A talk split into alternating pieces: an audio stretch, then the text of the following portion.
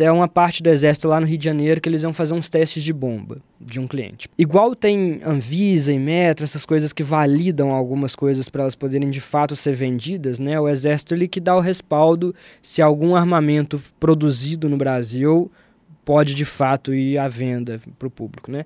E aí teve um, um teste que a gente foi contratado para ver lá e gravar as explosões de uma bomba, era uma bomba gigantesca de 100 quilos, assim, isso foi muito massa, porque, tipo assim, a imagem eu não posso usar, mas eu perguntei pro pessoal se eu podia gravar a minha experiência, eles deixaram eu gravar, isso deu um vídeo muito legal, que o pessoal adorou assistir, saca? Porque, tipo, a bomba foi explodida em um determinado ponto. O pessoal estava na distância de segurança de 1 km e 100, eu acho, de distância. Para a imagem ficar boa, a câmera tinha que ficar o mais próximo possível. Achamos um blindado do exército que estava exatamente no ponto que seria interessante filmar. Fizeram um bunkerzinho para mim ali, entendeu? Botaram umas chapas de blindado assim em volta de mim, eu fiquei com o computador ali atrás, deixei a câmera do lado. Eu fui a pessoa mais próxima, até onde eu sei, uma das, mais, uma das que mais ficou próximo desse tipo de experiência experimento, assim, saca?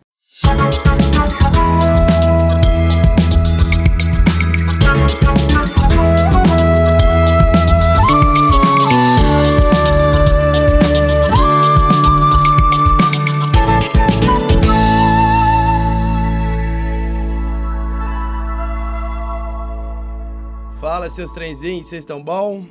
Desculpa aqui, tava um pouquinho. É, tava atrasado aqui, porque tava comendo um queijinho aqui que Leonardo comprou. Bom, viu, Léo? Velho, você comeu tá metade desse queijo aqui já. Foi, mas... Tudo você. Você vai perder. ah, tá bom. Curar mais do que... tá bom? Tô bom demais da conta. Galera, sejam bem-vindos, seja Gerais Podcast, feito pela Bem Dizer, marca de moda aqui, eu e o Breno somos sócios, vocês já sabem bem. E lá na Bem Dizer tem um cupom de desconto, Gerais Podcast, dá 15% em todo o site, mas espera acabar o episódio, depois você vai lá e garante as mineridades, pode ser? Combinado? Já compra pro Natal. Não se atrasem, olhem bem o prazo. A gente tá enviando rapidinho, mas aproveitem, viu? É, ou corre nas lojas também aí. Tiradentes, Mercado Novo e Savassi. Brunão, o papo hoje é com o Lucas Mitre. Eu fui zapiano. Zapiano é um termo de tiozão, mas... Você é tiozão, zapiano, Sou tiozão. No TikTok, encontrei ele por lá, achei genial o que ele faz. E aí, quando eu fui ver que... Eu vi o, o vídeo e ele tem uma narração no vídeo. E aí, falei, esse sotaque dele tá parecido com o meu. Aí, ah, eu já comecei a, a fuçar lá, entrei em contato. E aí, que bom que ele topou de conversar com a gente. É o Lucas Mitre. Ele tem o canal O Super Lento? Isso. Isso aí. Salve, salve, turma. Prazer estar aqui. Obrigado aí pelo convite. Boa, seja bem-vindo. É, o Super Lento, galera, é um canal né, no YouTube e no, no TikTok. Né? É, hoje eu tô priorizando o TikTok e o Insta. Ah, tá, é isso. Mas a ideia é também, é ser né? multiplataforma mesmo, assim. Eu que dei um tempinho do YouTube para dar conta das coisas. Legal. Basicamente, ele fala sobre física, né, e também um pouco de ciência além da física ali, né? Em algum momento tem essa interação é, com uma linguagem muito fácil de compreender, mas, sobretudo, ele usa câmeras de. Como é que fala isso? A gente fala. É porque às vezes buga o pessoal, isso é legal até começar é. com isso. A gente fala câmera de alta velocidade, só que é super câmera lenta, o pessoal buga, né? Como assim, alta velocidade? mas é uma câmera de super slow ou de alta velocidade? A gente chama de alta velocidade porque ela tira muita foto em pouco tempo, né? Então ela é uma câmera rápida, tipo assim. então, pois é, tá a câmera lenta. ou rápida. Só que ela é rápida. Exatamente. entendi, entendi. Muita foto aí o quê? É, mais ou menos quantas por. Cara, aqui eu tenho disponível hoje, aqui em BH, que eu uso. É, ela faz 6.500 fotos mais ou menos por segundo na melhor resolução dela. Só que essa semana eu fiz um vídeo a 210 mil quadros por segundo, porque a gente tem um recurso na câmera que a gente consegue diminuir a resolução e aumentar a taxa de aquisição dela, saca? Então é, é meio variável, assim. Que tipo assim, aí você consegue fazer muitas fotos por segundo, né? Uma câmera absurdamente lenta, igual essa de 210 mil, só que vai ficar com a resolução tosca, assim. Vai ficar um, uma tirinha, assim, uma tripinha, mas às vezes, dependendo do que você quer observar, é o suficiente, saca? Caramba, velho, é trem demais. Pois é. Agora eu tô com a boca cheia de comer queijo aqui, ó. Eu imaginei ser uma, uma câmera lenta, agora você comendo queijo. Nossa, é mesmo. Tudo fica legal, velho. Pois é, o Lucas é formado em física, né, pela UFMG. E aí, acho que é, é justo a gente começar sobre né, quem é o Lucas, como é que começou essa formação, esse interesse pela, pela ciência, né? E depois essa tradução para o grande público e chegando na câmera lenta também. Show. A gente já conversou em off, assim, né, que eu tenho um lance muito de dentro de casa, que meus pais são de áreas de formação bem abertas, assim, sabe? Meu pai é músico, ele fez faculdade de música depois de velho, mas sempre trabalhou com música e antes, quando ele era mais novo, ele foi paisagista também. Então, assim, bastante coisa diferente, né? A arte ali muito, muito firme. Seu Minha... pai, desculpa, ele toca em banda, assim? Ele é artista? É, meu pai, ele hoje ele é, toca solo, às vezes faz participação em uma banda e tal, mas principalmente ele dá aula e ele é luthier também. Então ele conserta instrumento, faz instrumento e tal. Tem uns violão pra levar pra lá, então. Ó, oh, aí sim, hein? aí sim. Depois eu passo contato. Boa. Mas aí tem esse lance do meu pai, minha mãe é decoradora também, é, sempre mexeu com bastante coisa diferente, assim. Então eu sempre tive. Eu, eu nasci e cresci com a cabeça meio aberta, assim, para diferentes visões de mundo, saca? E quando eu tava terminando o ensino médio, vem aquela pressão de vestibular, aquela coisa toda. Aí eu gostava bastante de exatas e naturalmente eu pensei, pô, vou fazer alguma engenharia, né? Que você vai pelo hype do momento ali. Mas aí eu tentei meu primeiro vestibular, não deu bom, bati na trave. E aí, quando eu fiz cursinho para estudar para o próximo ano, aí eu comecei a me questionar: pô, eu quero fazer engenharia porque eu gosto de alguma engenharia de fato, ou eu quero fazer engenharia porque eu tô indo na onda da galera. E aí, eu, nessas reflexões e tal, eu fui percebendo que, na verdade, meu lance era com a física, especificamente, saca? Ah. Então, aí eu fui pro curso de física, bacharelado e tal. Bacharelado é é, qual é? Licenciatura é para dar aula. Isso. Né? E bacharelado para pesquisa. Pra pesquisa. É, aí no meio do curso eu mudei para licenciatura. Ah, é? Aí é. aí você aí, aí vai tendo contato com bastante coisa, né? O lance de eu ter uma visão mais mais aberta de mundo assim, vindo de dentro de casa, eu sempre olhei para tudo, assim. Então tem muito laboratório, muita área de pesquisa diferente. Aí eu tava ficando preso demais em uma quando eu fiz minha iniciação científica. Aí eu falei, pô, vamos, vamos conhecer outras coisas. Aí eu fui pingando de lugar em lugar. Eu falei, cara, eu acho que meu negócio é mais comunicar, sabe? Falar pra galera o tanto de coisa foda que acontece aqui dentro. E, e, e assim foi, sabe? Eu criei canal, fui mais pra área da educação, assim. É legal, porque igual você falou de mostrar pra galera o que acontece aqui dentro, que a gente realmente não tem nem noção, né? Tem um, tem um distanciamento entre, entre academia, né, e mercado e sociedade, assim, né? Uhum. Certa vez eu fui no laboratório da FMG de geologia, engenharia de minas. Cara, é maluco o negócio lá. E, tipo assim, um monte de pedra gigante, pedra que... Aí você vê o momento que ela, que ela trinca, é o momento mais... É logo depois da maior força. Para mim, né, que eu não sou engenheiro, né, e não, não sou de exatas, é uma coisa que eu nunca imaginei. O, uhum. momento mais difícil, mais da maior força é na hora que ela quebra. Saca? Logo, logo antes. Entendi. E é, então, se não é na câmera lenta, você não consegue nem ver esse não momento. Não consegue nem ver esse momento, exatamente. É. E, cara, tem muita coisa doida, velho. Eu, eu fiz iniciação científica, por exemplo, num laboratório de neurociência lá na, no Instituto de Ciências Biológicas e aí você vê os experimentos é, que o pessoal faz para tentar entender dinâmica nesse, nesse laboratório específico o pessoal estudava dinâmica ocular de coruja. Então tinha as corujinhas lá eles botavam a TV nas corujinhas e ficava analisando e tal e aí você vê aquilo tipo assim, eu não tinha noção nenhuma do que, que era isso, sabe? A gente sabe que tem gente que estuda bicho e tal, a gente não faz a menor ideia de como é que isso funciona. Então, você entrar num laboratório, você conhecer uma área de pesquisa é muito doido. É verdade. No caso aí para coruja, deve ser porque ela tem uma forma de visão que pode ser aplicada em alguma outra coisa, né? É, mas nem, nem toda ciência precisa de necessariamente ter uma aplicação, sabe? Ah. Porque ah. e isso é um debate muito legal de se ter, porque a gente costuma ter a visão muito utilitária da ciência, né? Tipo, ah, eu vou aprender isso para quê? Sim. Né? Enquanto que, na verdade, esse para quê pode ser só enriquecer o nosso capital cultural enquanto humanidade, né? Pra gente saber de mais coisas. E aí as aplicações brotam naturalmente, saca? Muita Entendi. coisa, assim, que a gente descobre que vira uma ferramenta tecnológica absurda surgiu sem querer. Porque alguém estava estudando uma coisa pela simples curiosidade de entender aquela coisa, sabe? Uhum. E isso eu acho uma das coisas mais mágicas da ciência, assim, sabe? Legal. É, comentar isso, acho que isso, é, a física, a ciência em si desperta muita curiosidade na gente, né? Que a gente fica, mas por quê? Mas por quê? Aquele tanto de porquê ali, você vai começar a estudar, acho que a mente deve dar uma viajada quando você está ali no, né, conectado com isso. Dá, dá umas viajadas. se, se você não segurar de vez em quando, quando você vai ver, tá duas horas da manhã lá, tentando entender um problema e não vai conseguir dar o fechamento tão cedo. Os caras demoraram 200 anos pra saber que o Sol gira, que a Terra Pois gira é. no Sol. Pois é. Ô, ô, Lucas, mas aí como é que começou você, né, de estudante ou já formado em física, não, não- você pode me falar melhor, mas para a ideia do canal e da, do super lento ali, qual que foi primeiro experimento que você percebeu, a primeira dúvida, a primeira curiosidade que te, te causou esse estalo, assim? Cara, então, aí eu falei, né, que eu entrei para uma iniciação científica num laboratório, aí comecei a ficar agoniado quis conhecer outras coisas e tal, isso me deu vontade de comunicar.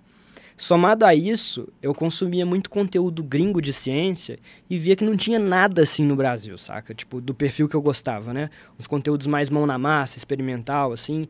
A gente tem, tipo, o Manual do Mundo, tem alguns canais que fazem uma coisa com a pegada experimental, mas diferente do viés que eu achava massa que eu queria explorar, assim, sabe? É, e aí eu falei, pô, a gente precisa de ter isso, precisa de ter isso. Aí eu co- conheci um, um amigo meu que tinha as ideias parecidas, assim. A gente tirou o canal do papel em 2015, se não me falha a memória. E aí, em determinado ponto desse canal, eu falei, cara, a gente precisa de uma super câmera lenta. Vai ser uma ferramenta sensacional pra gente investigar e tal. E aí começamos a correr atrás. Aí achamos uma empresa que representava essas câmeras no Brasil. Aí eu, na doce ilusão e inocência, fui perguntar quanto que era a locação da câmera. É uma câmera extremamente cara, porque é de aplicação industrial e tal.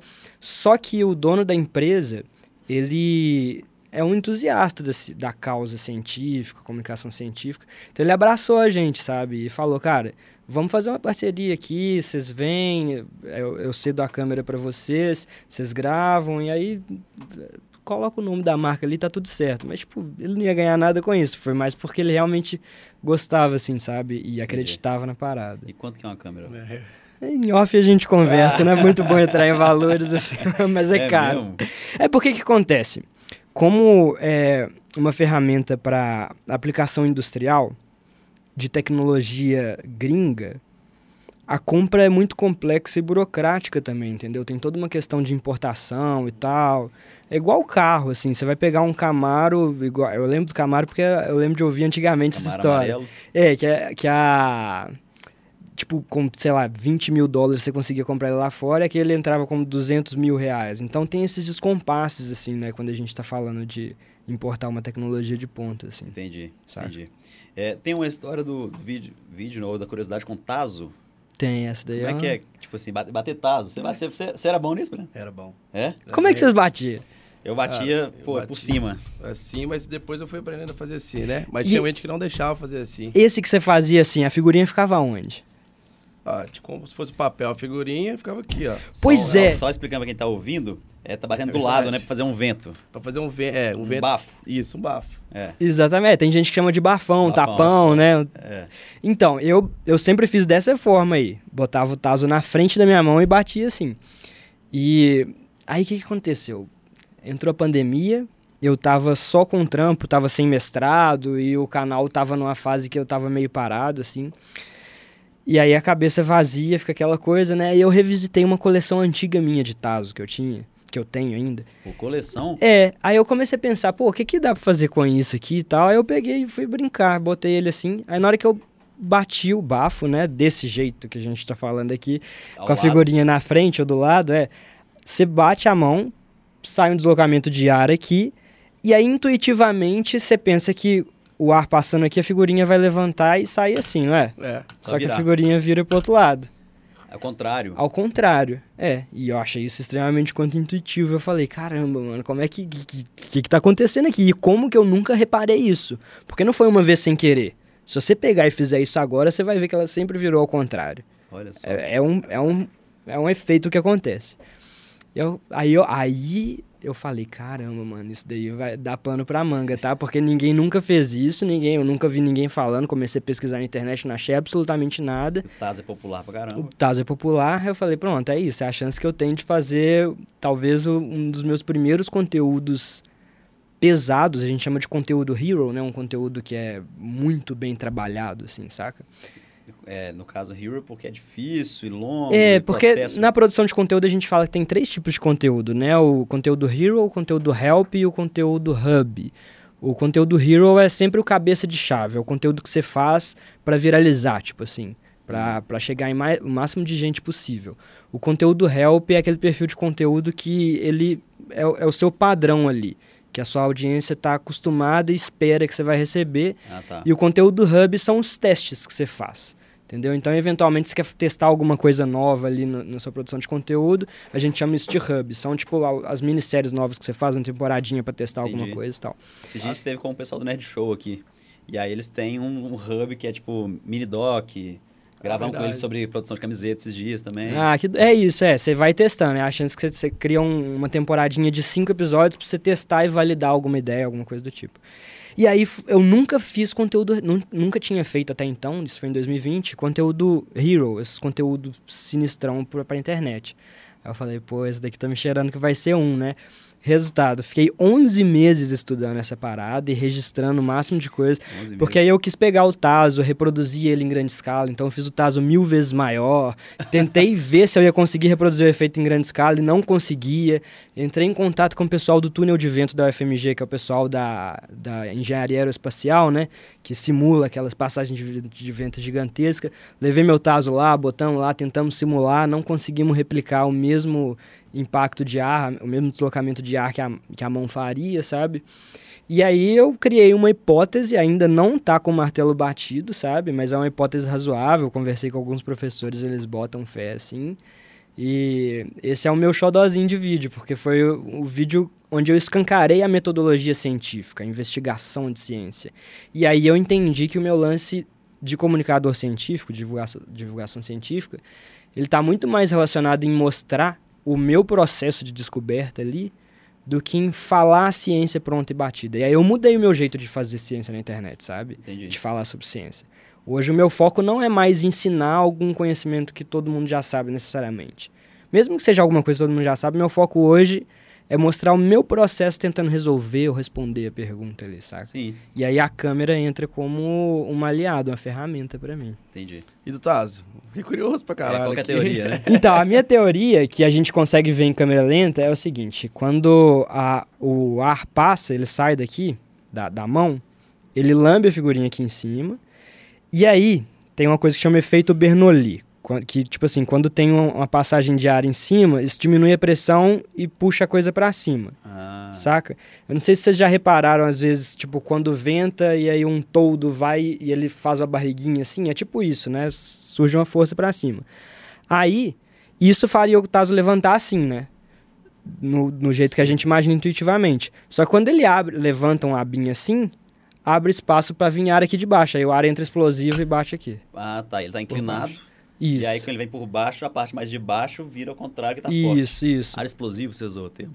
Como é que Você é? usou ar explosivo o termo? É, não, entra um- uma, uma quantidade de, de ar mais explosiva, né? Aham, legal.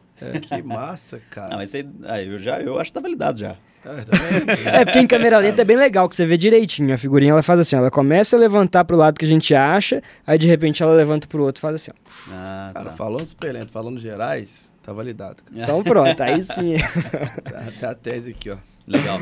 E aí, então, a, a câmera, assim, então, vamos já pensando ne- nela, assim. Fala bastante pra eu comer meu queijo aqui em paz. Tá bem, bom. É, em paz. Mastigar, apreciar o queijinho aqui, ó. A câmera, ela é uma câmera, né, normal, entre aspas, com maior, né, maior tecnologia para tirar mais fotos no mesmo espaço de tempo. Isso. Tá. E por isso você consegue ver o passo a passo do movimento ali. Isso. Tipo assim, uma câmera normal, igual essas que estão filmando a gente aqui agora, geralmente faz de 30 a 60 quadros por segundo. Então o vídeo ali, ele tá tirando 30 a 60 fotos por segundo. Uhum. Uma câmera de alta velocidade a gente consegue fazer, igual eu falei, 6 mil, 10 mil, 6 mil. 200 mil fotos por segundo. Aí fica até demorado, né? É, aí depois você bota isso pra passar devagarzinho, você abre. Ah, rapaz. Porque, tipo assim, 30 é como se 30 as imagens fossem passando entre uma e outra mais rápido. Tipo um time-lapse. É, mais rápido do que 200 mil, né? E quando passa 200 mil fotos no mesmo espaço, você cria o efeito de Isso. slow. Isso, porque tipo o nosso olho enxerga mais ou menos nessa faixa aí, seria o equivalente a 30 frames por segundo. Então, quando eu gravo numa frequência de mil frames por segundo, Na hora que eu vou passar em câmera lenta, eu coloco esses mil para passar na taxa de 30. Entendeu? Hum, tá. Por isso que demora mais. Por isso que demora mais, por isso que abre o vídeo e fica devagarzinho. Entendi. Porque se fosse na mesma taxa normal, a gente conti- continuaria não Continuaria vendo. Só- seria Só mil 30. fotos por segundo, mas ela ia passar rapidão, né? Ah, rapaz. Então o nosso olho é mais ou menos 30, 60. Ou só 30, 30. O nosso olho é mais ou menos 30, é. Entendi. É porque não é foto que o nosso olho tira, né? O nosso olho é tipo assim, o tempo que chega um estímulo visual e demora para esse estímulo chegar no cérebro e ser interpretado. Hum, tá. Eu, se não me falha a memória, é tipo um 15 avos de segundo. Então, a partir de 15 fotos por segundo, a gente já vê uma imagem razoável, assim, saca? Ah, tá. Que massa, velho. Eu vi também que, que tem a questão sobre da, da lente, né? Uhum. Aí no caso a lente em relação a zoom, como é que é? É, a lente é tipo assim, se eu quiser ver uma coisa muito pequenininha, eu vou colocar uma lente macro. Se eu quiser ver uma coisa aberta, assim, igual eu tô te vendo aqui, eu vou colocar uma lente Ah, o nosso olho é macro. 50, centi- 50, 55 milímetros. Se eu quiser ver uma coisa que está muito distante, eu posso colocar uma tela objetiva, sabe? Então aí depende do que, que você quer filmar e tal. Entendi. E profundidade entra onde? né? aí? Profundidade de campo entra na questão de se você quer ter tudo em foco ou não, tipo assim, sabe? Se, por exemplo, só o copo importa para mim, mas nada do que tá atrás mais importa, eu posso é, deixar a lente com o- a abertura dela maior, aí vai entrar mais luz. É, é difícil de falar, assim, fica meio abstrato, Não, né? mas- Mas, tipo, essa questão de profundidade de campo depende do que, que vai ser interessante pra você. Então, se você quer pouca profundidade, é como se fosse mais, mais focado na frente. Ali. Mais focado, é. E aí Entendi. fica aquele desfoquezão atrás, que às vezes é bem bonito, né? Pra coisa mais cinematográfica. É, o iPhone tal. ficou famoso com aquele foto-retrato. Ficou, é. Só que o dele ele usa uns negócios diferentes, assim. Ah, é, ele é. embaça. É, ele embaça, é. É, e tem uma, não sei se vocês já viram, na, já vi na Globo, quando é, no, no jogo, assim, que vai filmar o cara indo bater escanteio, que desfoca tudo lá atrás e traz a imagem pra frente. Dá até um efeito meio de videogame, assim, achei irado, entendi. realmente. Isso é massa. É, aí no caso, pra você, né, na sua, no seu trabalho, é porque aí você dá mais. É, você- é o que você quer é, é, gravar ali, né? Sim, Então, se você quer focar naquele que tá no início, você põe menos profundidade. isso. Entendi. E tempo de exposição? O tempo de exposição, tipo assim, o que acontece? Quando você tira uma foto, o que você tá fazendo é abrir o sensor da câmera e aí ele recebe luz e aí ele fecha e isso foi uma foto. Hum. Então, se eu faço isso demorado, tem chance de, enquanto o sensor está recebendo a luz da foto, a- o objeto que você está tirando foto mexer. E aí borra a imagem, por exemplo. Certo. Entendeu? Então, quanto menor o meu tempo de exposição, menor a chance de borrar a imagem. E aí uma câmera super lenta igual essa que eu uso, é- ela é interessante também por isso, porque a chance de você ter uma imagem borrada ali ela é muito menor, Então, o tempo de exposição bem menor do que o normal. bem menor do que o normal. Ah, isso. tá. É, a gente, na, em moda, em fotografia, a gente usa muito quando é coisa mais à noite. Sabe aquelas, aquelas fotos que a, a luz fica meio que fazendo um caminhozinho? Sim. É bem assim, de carro, né? É exatamente, é, é, É, isso, é. Ficou, o sensor ficou aberto, enquanto ele ficou aberto o negócio andou, então foi registrado um rastro. Entendi. E outra coisa que tinha falado, anotado aqui era frames por segundo, que é justamente o que nós já falamos dos, dos quadros, né? Aham. Frame e quadro é a mesma coisa, né? Sim, é. Entendi. E uma coisa legal é que tudo isso que a gente está falando, olha só, quando eu diminuo o tempo de exposição, quando eu tiro mais foto por segundo, tem menos tempo para entrar a luz na câmera, né? Uhum. Então a câmera de alta velocidade, ela precisa de muita luz. Então, tipo, é um equipamento que nunca tá sozinho assim, a gente precisa de um equipamento bem robusto de iluminação também, Ah, saca? é? É. E, tipo assim, às vezes eu fico até meio tonto mesmo e tal, porque é muita luz, muita luz. Aí geralmente você faz coisa em laboratório? É, Só eu no faço no estúdio lá, eu tenho um estúdio na minha casa. Aham. É, às vezes eu faço em laboratório, igual quando eu fui no túnel de vento e tal, eu vou e monto o setup todo lá. E, e é basicamente isso. E às vezes tomada externa também, porque o sol é muito bom, né? O sol naturalmente já traz muita luz pra gente. Então um dia bonito de sol é da hora. É, eu tava conversando com ele aqui mais cedo, tentando trazer ele aqui pro Zero Nove, mas falou que tem quantos estúdios? Você falou já? Eram uns Não, dois. o oficial é um, aí eu tô construindo um outro agora e tem um outro de uma agência parceira que a gente tá produzindo um curso. É, as portas estão abertas também. É, com certeza. Negociar um preço bom pra você. É, não, mas vamos que vamos, quanto mais melhor, né? Boa. Ô, Lucas, e é, vamos pensar sobre a utilidade, né? As, as formas de usar a, a câmera, né? No dia a dia, pensando muito em mercado, indústria, né? Assim, quais são as aplicações que tem, são mais famosas desse tipo de, de instrumento? Cara, ó, são dois braços, são três braços principais que existem, né? Que é o cinema, o, a indústria e a aplicação laboratorial, pesquisa, né? É, o cinema acaba que vai usar a câmera lenta ali para alguma coisa ou outra e não exige tanto da câmera assim. Tem umas câmeras que são específicas de cinema em câmera lenta. Eu, no Brasil, desde que eu entrei na empresa que eu trabalho hoje, que é a empresa que tem essas câmeras de alta velocidade, que é a empresa que abraçou o projeto lá no início, né? É, a gente sempre está muito ligado com indústria e com instituição de pesquisa. Uhum. Então é muito laboratório de universidade federal, essas coisas que, que compra. E indústria vai. Pô, tem uma infinidade de aplicações. Indústria bélica, que eu nem sabia que tem algumas coisas fortes no Brasil e tem, sabe? Tipo, tipo, tipo assim? tem uma empresa que chama Avibras, que inclusive sofreu bastante na pandemia, com questão de. Teve uns cortes bem robustos lá mas é uma empresa que faz motor de míssil, que faz uns blindados de exército absurdo. Eles têm um mercado imenso no Oriente Médio, assim, sabe? Uhum. E, tipo, é umas coisas grandes mesmo, sabe? E eu já prestei serviço lá, foi bem bacana, assim, no, no, Eu tento ficar com a visão mais técnica, porque quando você pensa em indústria bélica, no resultado final é bem paia, né? É. é. complicado. Mas como é, era a parte de desenvolvimento e o, a parte que eu fui lá era motor de. A gente fala motor de míssil, mas é foguete também. É, tem, tem, um foguete que usa esse motor que chama FTB, é um foguete de treinamento básico que eu já gravei também, que é um foguete de teste que o exército faz e, e tem um lançamento igual esses lançamentos que a gente vê na TV também, só que é pequenininho assim, sabe? É mais para manter o exército treinado ali. Mas enfim, aí eu tive acesso, por causa da câmera lenta, a uma área restrita que nem os próprios funcionários lá da empresa tinham permissão para entrar, porque era só o time de desenvolvimento mesmo, tipo um grupo de 10 pessoas que tinha acesso para entrar. é informação ali. secreta, né? Porque é informação secreta e é área de risco também, entendeu? Uhum. Essas empresas, assim, geralmente elas precisam de ficar um pouco afastadas da, da cidade, porque tem toda uma questão de segurança ali, saca? É, Porque é muita coisa explosiva e tal. Então, se dá BO com alguma parada, a chance de sair uma reação em cadeia, sair explodindo tudo e tudo pro alto Você é a. Com medo, não?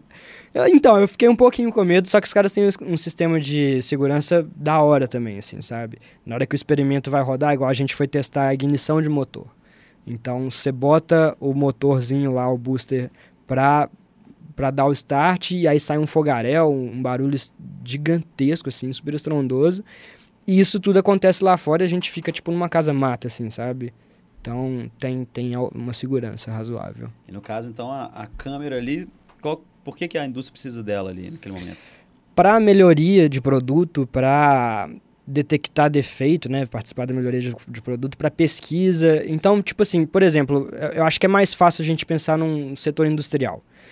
Tem uma empresa que tem uma esteira que faz mil embalagens por minuto e é um robozão lá que fica clá, clá, clá, clá, clá, E aí a cada minuto acumula um erro de três embalagens que saem estragadas. E que no olho você não consegue ver porque é um processo muito rápido. Aí você bota a câmera lá, aí você filma em câmera lenta, aí você vê exatamente onde que a máquina tá tendo algum erro que tá acumulando ali Entendi. e tal. E aí você consegue intervir nesse problema. Eu já trabalhei na, na já fiz, com, a, com a logística da Souza Cruz, né, que é de cigarro. Cara, consegui, ele falando aí, ver no mínimo uns, uns 15 processos que a gente atuava lá que realmente faria total sentido. Porque, é o você falou, não vê, não tem como ver muito rápido. E às vezes depois a gente fica ali gastando muito mais tempo, pensando em, em tempo, em gasto de salário, de equipamento do que contratar. É uma, uma, imagino, eu não sei quanto que é o aluguel também disso. Você falou que é caro? É, o aluguel ele varia aí na faixa de 8 a 10 mil reais. A dia? Não, 8 a, é, a diária é de 8 a, a 15. É porque depende também se vai ter deslocamento, né? Se vai ter algumas coisas que vão levar. Só no que eles perdem de produto já, já, já valeria. Já vale. Não, é o que a gente tenta falar e convencer cliente, né? Que toda empresa, toda indústria que está fazendo desenvolvimento de produto precisa ter um equipamento de alta velocidade, uhum. né? Só que como é um equipamento muito caro e sempre tem um processo burocrático absurdo nas empresas e o Brasil ainda é muito conservador em relação à tecnologia nova, assim, né? A gente passa umas dificuldades aí para tentar convencer o povo. Geralmente os, os clientes do setor privado que são mais cabeça aberta são de multinacionais mesmo, tipo uma Stellantis, né? O grupo Fiat e tal. E, a, pessoa- e ela, a empresa pode contratar e ficar a diária, né? Pode ser um processo Pode. aqui, outro aqui, outro aqui, outro aqui. Sim. Não é só exatamente para um específico ali, não, né? Sim, sim. Entendi. Isso. E aí, então, por exemplo, tá desenvolvendo produto, né? Que acho que é- foram os dois exemplos que você deu, foi mais ou menos assim. Não, se bem que um de máquina já não é desenvolvimento, né? Mas, tá, então eu quero saber que hora que ah, rompe a, a, a resistência do material aqui que eu tô testando. Aí você põe a câmera para você ver qual que é o momento, tipo isso. Isso. Isso. Ou então, tá, então o cigarro da Souza Cruz tá saindo, faltando um, é porque balançou por algum motivo a cada um minuto. e Pode aí você vê ser. assim. Pode ser. Pai, a gente tá com um BO lá na Benzer, que eu acho que a gente vai ter que levar essa. Na parte de confecção? de equipamento. É, de confecção a gente tá, tá tendo um trabalho É lá. uma máquina lá rapaz. que tá dando trabalho danado. Não melhora e acho que com isso aí vai dar pra. Ó, e aí, ó, tá vendo? De repente a gente dá uma trocada de ideia. É, vou dar uma permuta. Eu Vou quanto aqui, cara. Nu! Legal. Então, beleza. Indústria. Aí, qualquer tipo de indústria, né? tipo de Qualquer, máquina. é.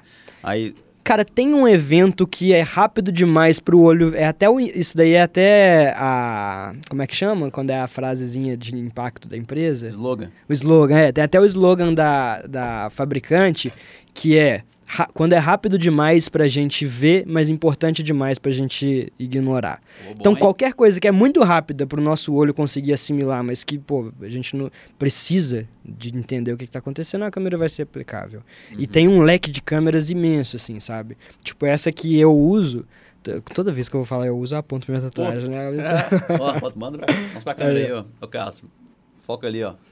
A galera do Spotify tá mostrando a tatuagem irada ele agora. Vai ter que Não entrar é? no Instagram É, dele pra, é, copiar, viu? pra ver. E tem depois. vídeo em super câmera lenta fazendo essa tatuagem aqui Ah, também.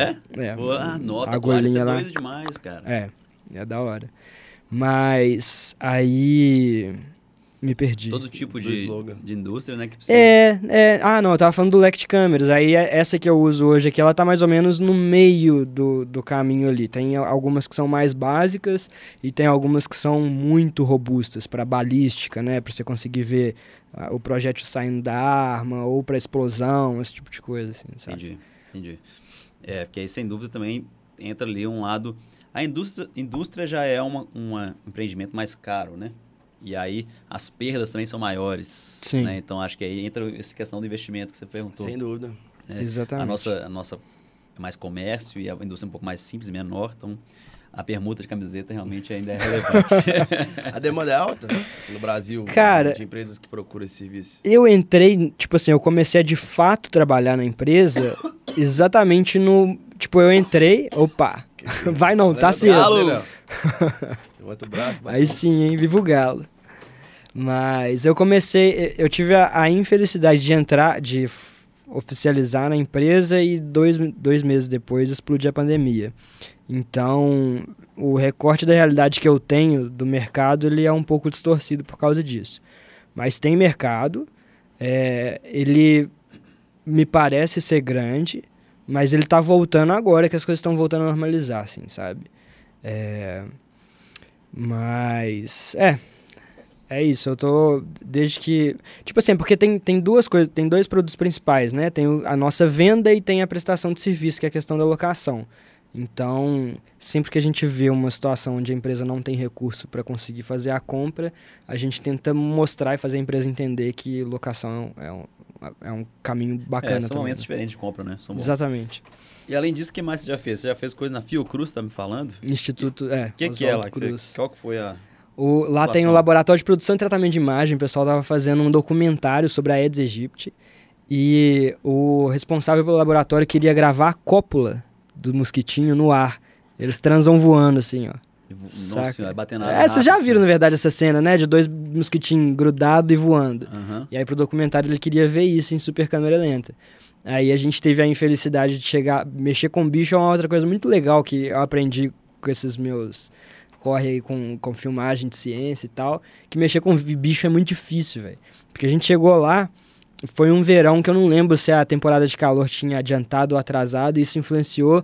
E aí a gente chegou lá, os mosquitinhos já tinham praticamente todos feito serviço Nossa. deles, assim. Então acabou não rolando, saca? Nossa. Nossa É. senhora. E Barreira do Inferno, o que, que é isso?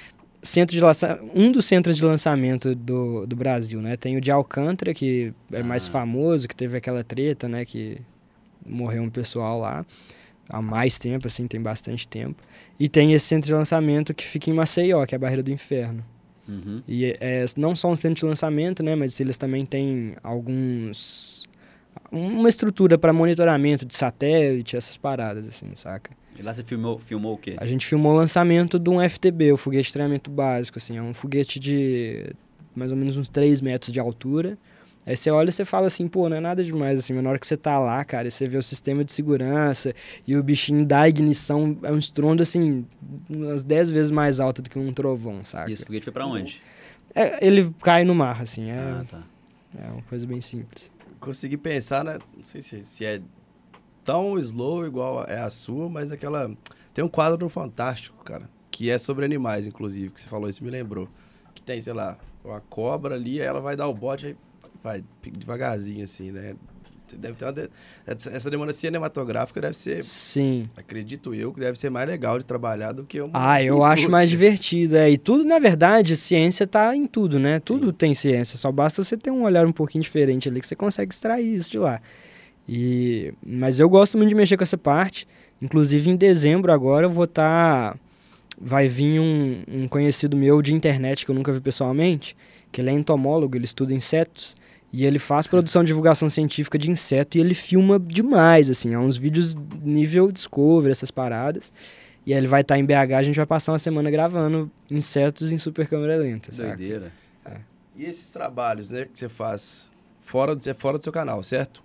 Você pode usar alguma coisinha pro seu canal? Então, por exemplo, eu tava, eu fui no CAEX, que é o Centro de Análise do Exército, eu não lembro exatamente qual é a sigla, a gente tem que ver.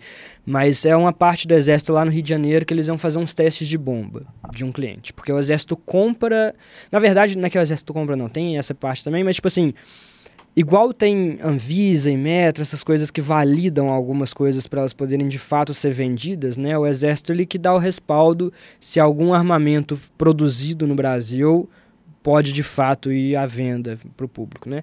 E aí teve um, um teste que a gente foi contratado para ver lá e gravar as explosões de uma bomba, era uma bomba gigantesca de 100 quilos, assim, saca?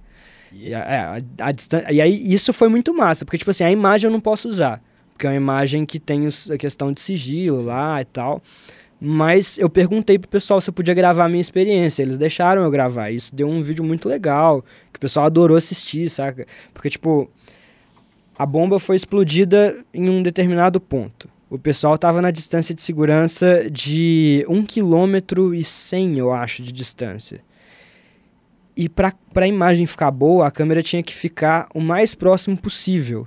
E o limite da distância de segurança era 600 metros. Só que ninguém ficava a 600 metros. A base do pessoal que estava observando era um quilômetro e tanto.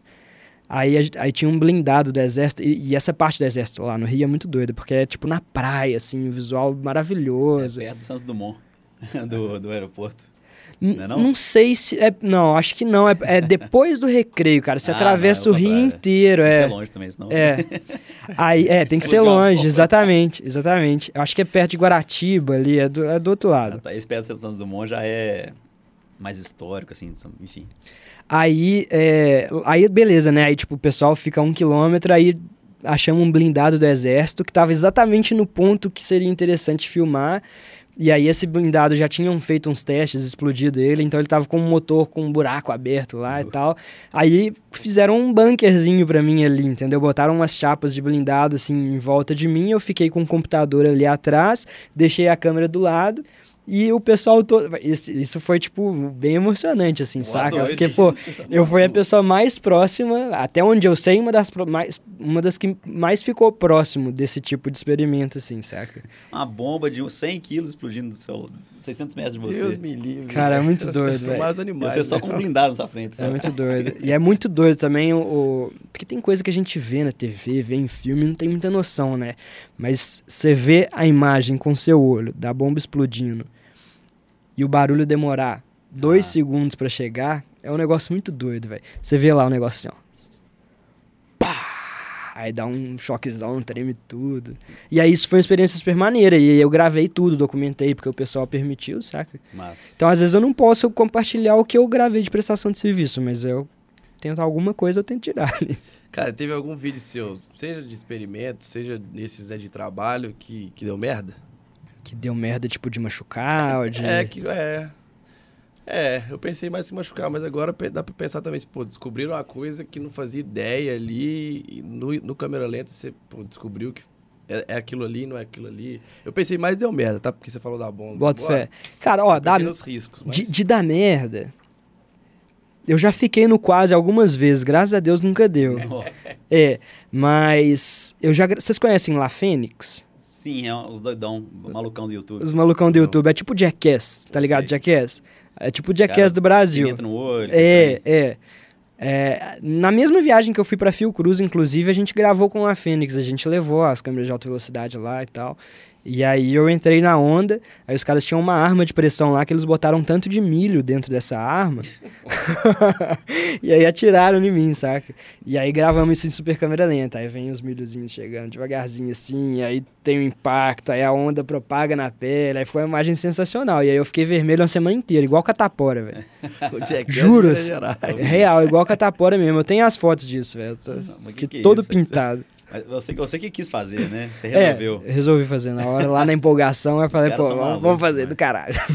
E explosão que, que voa, voa além de onde deveria, ainda bem que não, né? É, não, geralmente a gente é bem. toma o máximo de cuidado possível, assim, saca? Falando dos tipos de vídeos que você faz lá no, no TikTok. Então, que eu tô vendo um que você tá se dando tapa na cara. Tem o. Ah, pô, desse negocinho que nós vamos falar daqui a pouco aqui. Pinça em câmera. Nossa, que aflição, cara. Que deve ser. Esse daí teve um Pessoal pessoal gostou, que. né? Teve uns que ficaram com aflição, outros aflição. gostaram. Pinçando cabelo. Ah, meu Deus. Pelo, né? Da barba ainda, né, pra melhorar a história. Nossa. Esse aqui é bolha de sabão. que mais? Que, que, que, que tipo de coisa você faz lá que o pessoal gosta e quais são os exemplos? Cara, geralmente o pessoal adora coisa que mexe com fluidos, né? Tipo água e tal, porque é bonito de ver, né? Sempre tem um padrão muito estético, assim.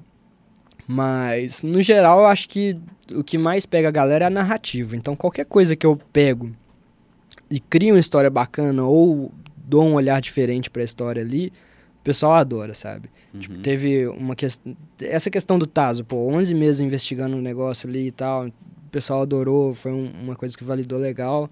Uma outra experiência que eu quis. Sabe a, a estação espacial que tá aí girando em torno da Terra e tal? É, tem um site que mostra pra gente lugares onde ela vai passar na frente da Lua ou do Sol.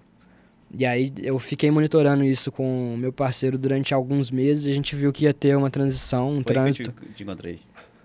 É mesmo? Eu já vi esse vídeo. Ah, que doido, velho, que doido. Foi Pois é, aí a gente descobriu que ali em Nova Lima ia ser um ponto de observação disso, só que não dá pra ver olho nu. Primeiro porque é muito rápido e segundo porque é muito pequeno. Então a gente botou uma, é, não foi essa câmera lenta que eu tenho, mas a gente botou uma outra câmera lenta mais simples acoplada num telescópio, apontamos pra Lua e aí na hora que o site falava, a gente deu play lá e a gente conseguiu pegar e aí dá pra ver a ISS passando igual uma navezinha do Star Wars assim, ó, na frente, sabe? Então, doido, então cara. tem isso, assim, tipo, acho que tudo pode ficar muito divertido, sabe? Dependendo do que. Aproveita que pra quem tá, tá, tá escutando também, né? Às vezes que ficou curioso, Boa. falar seu arroba do, do TikTok. Do. Arroba o Superlento no TikTok e no YouTube. E arroba Lucas Semitri nas outras redes. Twitter, Instagram. E aí eu tenho esse impasse aí, que vocês são empreendedores, a gente pode até trocar ideia sobre isso. Do quê? de eu, eu não sei até que ponto que vale a pena eu ficar usando o super lento, até que ponto que vale a pena eu ficar usando o Lucas Mitre, Mitre. saca? Porque eu, eu acho o, o meu sobrenome, por ser uma família pequena, uma coisa bacana, marcante, né? Aham. Mas eu também acho bacana a questão da identidade do super lento, assim, sabe? E aí eu fico nessa, assim. Aí eu, aí eu acabei ficando polarizado. Em algumas redes é Lucas Mitre, em outras é. Aí nas que é uma coisa eu boto a tag normal e o nome da outra coisa, eu faço essa É. troca, assim. Eu, eu, na minha opinião, se eu manteria, inclusive, conteúdos diferentes. Então, Instagram de uma forma, TikTok de outra. E aí, considerando isso, eu dava manter Mitre em um e Superlento em outro. Só que eu sou sempre a favor da marca meio separada do, do. PF ali, sabe? Aham. é porque a gente que é creator tem muito esse lance de usar o próprio nome, a própria persona É. como uma marca, né? E aí eu fico refle- tenho refletido muito Eu, sobre eu, isso. eu gosto do nome Superlento, tá? Ou Superlento. Tá registrado o nome? Tá registrado o domínio, né? Mas o. Pô, INPI, cara. Já registra lá e depois você decide. Se já, já É, tiver depois é. alguém lá, você volta pro Mitre. Massa. Boa. Pode falar. Eu ia perguntar dos vídeos que, que mais bombaram, que eu, eu vi alguns ali do seu TikTok. Teve uns que eu fiquei com aflição, inclusive. Que você, esse que você mostrou aí foi um deles. Tem algum de pessoas espremendo, espremendo espinha? Então, foi o que o pessoal mais pediu aí Credo. nesse do arrancando a pinça. É, a pinça. no- nesse também tem espinha? Então, Não, eu Ah. vou fazer. Caramba, velho. porque isso aí Espinha e a galera que é doida com esse trem, né? Tem, velho, tem. O pessoal Ah, sente nem- prazer mesmo, né? Que Diz que até fica salivando assistindo o vídeo. Aqui, mostra pra gente um pouco desses experimentos aí. Agora ele trouxe um- algumas coisas aqui mais básicas que na câmera lenta deve ser muito interessante, mas aqui como o papo é física e ciência, eu trouxe pedir pra ele, né, tomei liberdade de sugerir que ele trouxesse. Então quem tá no Spotify, vamos tentar narrar o máximo possível, se não, pluga lá no YouTube, lá Gerais Podcast, vê a cara feia do Breno lá, Pô, mas você vai entender hoje, melhor aí o, o experimento. E o bigodinho aqui, ó. Ah, Que isso, hein?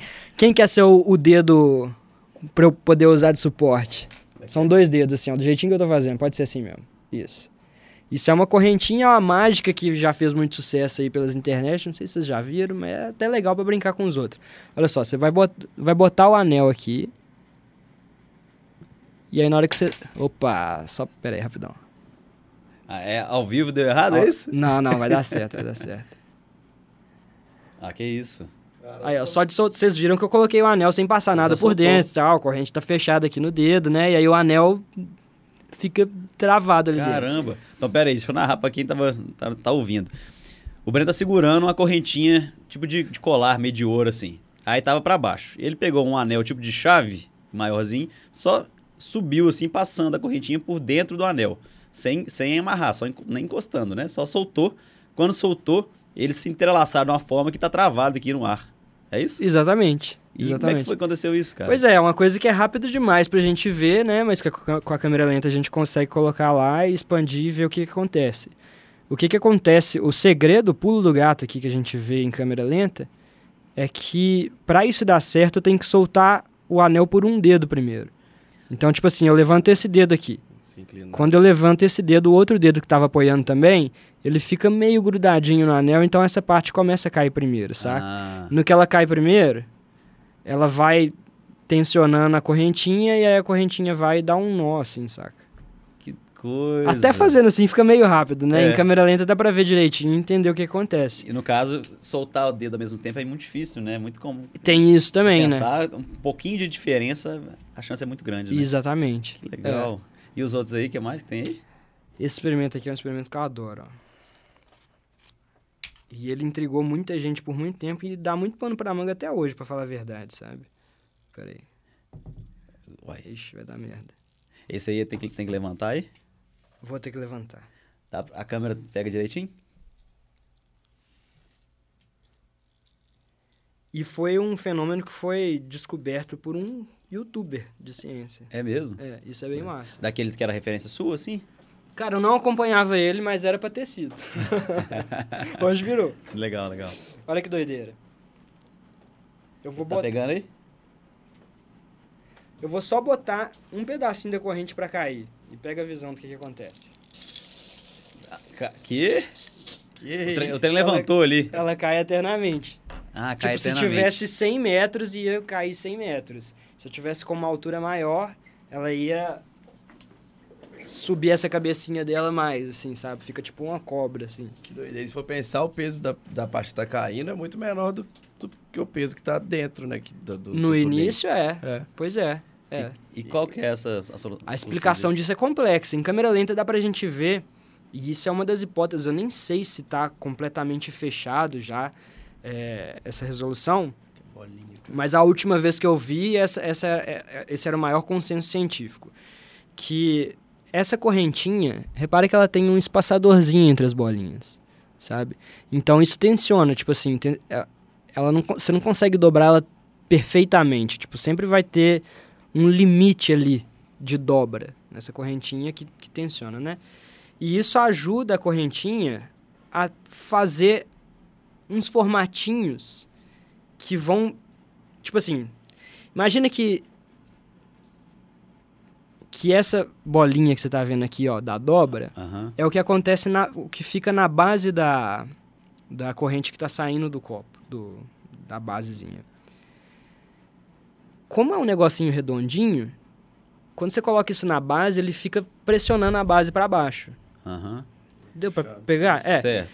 E aí a base pressiona para cima. Reação, então, tipo, é. é, ação-reação, é. Então, o, o que acontece é que o suporte de onde ela tá Começa a saindo empurrar. começa a empurrar ela. Exatamente. Ah, por Porque isso ela que tá to- aumentou a altura depois. E vai aumentando a altura. E se, ti- se a gente jogasse isso do prédio, ia ser A mais alto seria ainda, maior. assim, é. Caramba. Isso é legal, né? E, tipo assim, outro tipo de corrente não daria se não tivesse o espacinho. Não, é, tem que ser esse perfil de espaçador. Dá até pra fazer ela maior, com bolinhas maiores e tal, mas tem que ser esse perfil. Uma bolinha, um espaçador, uma bolinha. Caramba, bicho. Legal, né? Isso é muito Essa, essa aí eu nunca passou na minha cabeça. Também não. Aquela ali, ó, que acho que muita gente já viu, eu já vi em mesa de, de filme, assim, de Enfeite, Todo escritório. filme né? de escritório, né? São cinco bolinhas. O que, que é isso aí? não Como é que sei chama como é esse que chama. Vocês não sabem o nome? O nome é pêndulo de Newton. E Ah, Você vê isso direto em, em decoração, mas ninguém sabe o nome mesmo, né?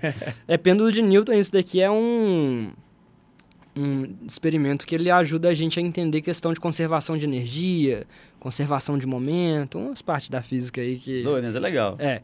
E aí, tipo assim, por exemplo, é, bom, dá pra falar várias viagens de física aqui, mas o que eu acho mais doido, que isso daqui foi a coisa que eu mais forcei minha câmera até hoje. Sério? Mais do que quando eu gravei um tiro. Porque o que eu queria fazer era calcular a velocidade do som com esse negocinho no aço, né? Porque o som ele tem velocidade diferente dependendo de onde que ele está propagando. Essa bolinha de aço, e aí quando você solta ela de um lado, sai a outra do outro lado. Isso parece meio que instantâneo, né? Só Hum. que em tese, na verdade, o que acontece é que quando essa daqui bate aqui, há uma transferência de energia aqui que propaga na velocidade que a onda se propaga no material, né? Então eu queria filmar isso para ver exatamente quanto tempo que demora entre essa bater e essa daqui sair. E aí eu gravei recentemente em 210 mil frames por segundo e não ficou bom ainda. Eu Aham. vou precisar de fazer um vídeo melhor. Eu já fiz Ou um seja, vídeo é na- muito rápido. muito rápido, muito rápido. Muito rápido. Então, você, mesmo com esse monte de frame, você não conseguiu capturar a, a saída da, da, da É, bolinha. tipo, eu consigo ver a bolinha batendo e a outra saindo. Eu só não consigo ver quanto tempo demora entre a batida e a Ah, saída, tá, entendeu? entendi. O que interessa pra mim é isso, é ver, tipo assim, quanto tempo que tá as cinco encostadas depois da colisão. Ah, Entendi. Sacou? Uma bateu. Quanto tempo que elas ficam paradas Demorou até a outra sair. É. Caramba, hein? Se você aumentar e botar uma bola maior, talvez seja mais fácil. Isso daí é uma, uma hipótese que pediram pra eu testar nos comentários. Pô, eu sou um gênio Ah, tá cara. É isso aí, Aí. filho. Mas é, é, Pode resolver nosso pior do equipamento lá agora. fazer uma fileirona, pode ser. Entendi. E, e- e, então, ne- nessa conta que você fez, você já usou um de 210 e não conseguiu ainda. Você consegue chegar meio que no. Falar, ó, se não é isso aqui, é, é no mínimo esse, essa, essa, esse tempo aqui. Você tem esse tempo? Tenho, tipo Não assim. ficou confusa a minha, minha pergunta, mas. Não, eu mas eu acho que eu entendi. É porque, tipo assim, é, eu fiquei com uma margem de erro muito grande com 210 mil frames por segundo. Só que eu sei, quando eu olho na tabela lá, né, já calcularam a velocidade do som no aço. Então eu sei que é 6 mil e não sei quantos metros por segundo. Então eu consigo fazer as contas e ver. Tipo, pelas minhas contas, eu acho que uma câmera aí que chegar por volta de uns 800 mil quadros por segundo, eu já vou conseguir fazer, gravar. Quatro vezes mais que a sua. É, é. E a gente tem, né? Só não está disponível no Brasil. Assim, essas câmeras mais robustas, elas acabam que. Na verdade, praticamente todas as câmeras elas são feitas por encomenda quando um cliente pede, então não fica disponível em estoque. Assim, Entendi, saca? entendi. Cara, por que, que você acha que esse tipo de vídeo viraliza assim? Depende se viraliza também, né? Porque às vezes eu não consigo chegar no viral. E aí eu assumo a culpa. Eu acho que fui eu que não desenvolvi a narrativa tão bem. E isso é legal, porque o- essas plataformas elas dão algumas, algumas métricas de análise pra gente, né? E eu sempre fico muito de olho em retenção de público, que pro TikTok é o que mais importa, mais do que curtida, mais do que comentário, que qualquer tipo de engajamento, a retenção de público é o mais relevante pro TikTok. E o meu vídeo que mais deu certo é o meu vídeo que tem uma marca histórica de retenção de vídeo, assim. de- e, e, tipo, bateu 7 milhões e pouco de visualizações, saca? Então, eu considero que acima... Porque tudo é interessante, velho. Mas É. acima do, do fato, do experimento que eu estiver analisando, tem o lance de eu conseguir criar uma narrativa bacana. Os três primeiros segundos têm que ser muito interessantes, né? Porque o dedinho da galera hoje tá nervoso ali rodando feed para baixo. Então, é, é um combo, sabe? É um combo de ter um assunto legal, com saber chamar atenção no primeiro momento e desenvolver a ideia de um jeito legal até o final, assim. Aí, concordo, você tá de parabéns, que eu, né, fucei se eu, está- se eu achei bem legal o TikTok e realmente você consegue prender vários vídeos ali. Eu falei, caramba. Dá Pô, pra ficar só, legal. só ba- baixando os vídeos, né? É. Aí, ó, bom saber disso, Não é à toa que tá aqui, pô. e aí você falou que você tá no pro- programa de aceleração também, de, de creators do TikTok, é tipo isso? Isso, isso. O TikTok, ele se considera uma plataforma de educação, de tutor- tutor- tutorial e De tal. tutorial mesmo? Dessas paradas, Então, é. tudo a ver com você. Ele, ele diz que o principal competidor dele é o Google, na real, saca? Tipo assim, ele Caramba. quer ser uma plataforma de busca, assim. Você quer saber tal coisa de viagem, você vai pesquisar lá dentro da plataforma. O YouTube já é, por exemplo. Tipo, é, exatamente. Entendi. Eu vi o cara da M-Labs falando isso. É. No, no, no- no podcast que eu vi dele falando. Que o TikTok já tá conseguindo. As redes sociais hoje em dia, somadas, já estão sendo. Ultrapassando um pouco o Google disso aí. É, Aham. é igual o YouTube, realmente. Pois é, e aí, tipo assim, é, nesse programa, tá, tá ficando bem nítido que eles realmente estão apoiando a galera da educação. Então, foi um programa voltado para incentivar o crescimento de creators de educação, de educação financeira, e tem alguns outros temas ali, mas tudo meio que com viés para educação, sabe? E o que, que é aceleração? Como é que eles te ajudam? Aceleração, eles é, entram com uma monetização, porque o TikTok não é monetizado, né? Então, no período de dois meses, a gente tem um respaldo financeiro ali, tem que cumprir com a quantidade mínima de vídeos que eles colocam. Tem algumas categorias, de 25, 35, 45 postagens, e aí tem os valores diferentes que eles pagam para isso. E são cinco workshops que eles dão também. Né? Eles ensinam um pouco sobre a rede, ensinam um pouco sobre edição, umas paradas que quem já tá na internet produzindo conteúdo, a gente acaba que a gente já sabe um pouco sim, mas tem muita gente nova chegando, crescendo, então tá sendo bacana pra, pra apoiar a galera, assim, sabe? Demais, é. Pra Acho que, inclusive, é. é uma coisa que o Instagram demorou muito para começar a fazer, né? Essa, essa comunidade de creators aí, né? Sim. Por outro lado, Hotmart, por exemplo, faz muito. Aham. YouTube, YouTube sempre fez pra caramba, né? Que as YouTube Space, que tem tudo. Sim. Pô, que legal, hein, Brunão? E você fingindo que é engenheiro aí, sabe nada de É, mas física. nem, nem o nome daquilo ali eu lembrava mais. assim, eu já tinha- tido prova de sei lá. Eu sou engenheiro mecânico de formação, mas, cara. Breno Só foi em festa. Chegou a exercer? Não, eu fui, eu fui engenheiro por quatro anos, mas eu fui trainee de uma empresa de logística. Então eu trabalhava mais com gestão, operação, Entendi. mecânica mesmo nunca. Hoje tem rolado, na verdade, isso tem sido mais comum, né? Pra quem consegue ainda, Sim. né? Tipo, É. Aí eu acho bom, assim, né?